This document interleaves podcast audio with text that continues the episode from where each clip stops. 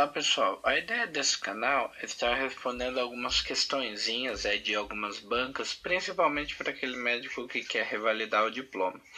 Eu me chamo Taiguara, eu sou médico formado no exterior, porém sou revalidado há muitos anos pela Universidade Federal de Minas Gerais. Eu fiz a minha residência de medicina de família e comunidade no Paraguai antes de revalidar, então não posso me identificar como médico de família porque eu não tenho RQE, apesar de ter a residência fora do país. Vamos começar com um exemplo aqui. Vamos fazer uma. Se a gente vê que haverá mais é, pessoas aí que terão interesse nos vídeos, a gente faz duas, três por vídeo, ok? Vamos lá, então, para um casinho clínico. Homem, 55 anos, procura atendimento médico devido a quadro de início súbito durante a noite de dor intensa em joelho esquerdo, associado a edema, rubor e calor local. Queixa-se também de calafrios. Ao exame não foram identificadas alterações em outras articulações, tá? Refere que há três meses atrás teve um quadro semelhante no dedo, no dedo gordo do pé, né? No hálux esquerdo. Nega antecedentes patológicos, ou seja, diz que não tem doença outra nenhuma, né? Uso de medicação regular ou alergias. De acordo com o quadro clínico apresentado, tratando-se de um quadro sindrômico de monoartrite, uma articulação aguda, começou à noite, sob a principal hipótese diagnóstica do paciente, assinale a, alternativa correta. Letra A.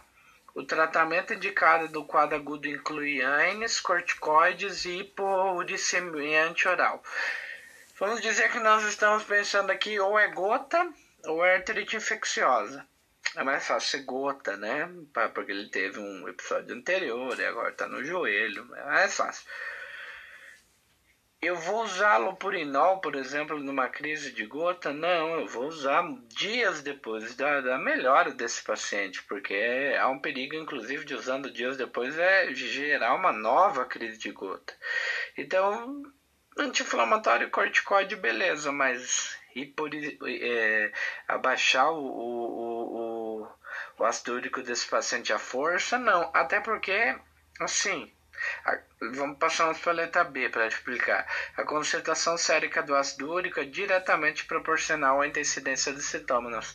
Nada a ver, os pacientes estão com uma crise de gota ferozíssima e a gente às vezes faz aí a medição do ácido úrico vem normal e fora da crise muitas vezes está maior a 11, 12, entendeu? Então assim, não tem nada a ver, o ácido úrico pode estar normal, inclusive o ácido úrico sérico, que ele vai, se o teu diagnóstico é gota, é gota, o ácido úrico não, não, não, não, não pode mudar ele, entendeu? C para pacientes com intolerância ou contraindicação ao uso de anti-inflamatórios não esteroides, né? E colchicina, o tratamento com corticoide intraarticular é indicado.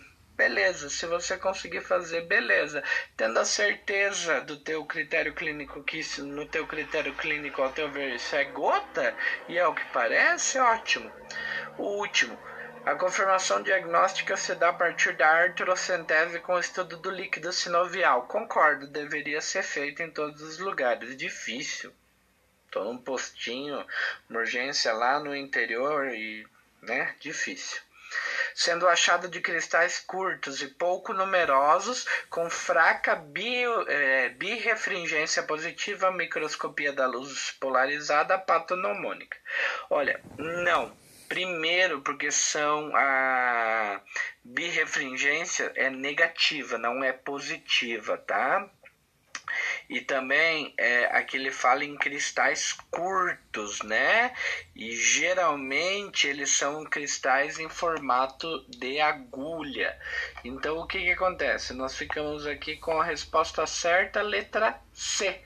Para os pacientes com intolerância ou contraindicações ao uso de anti-inflamatórios e colchicina, tratamento com corticoide interarticular é indicado. Tudo bem? Até a próxima então, pessoal.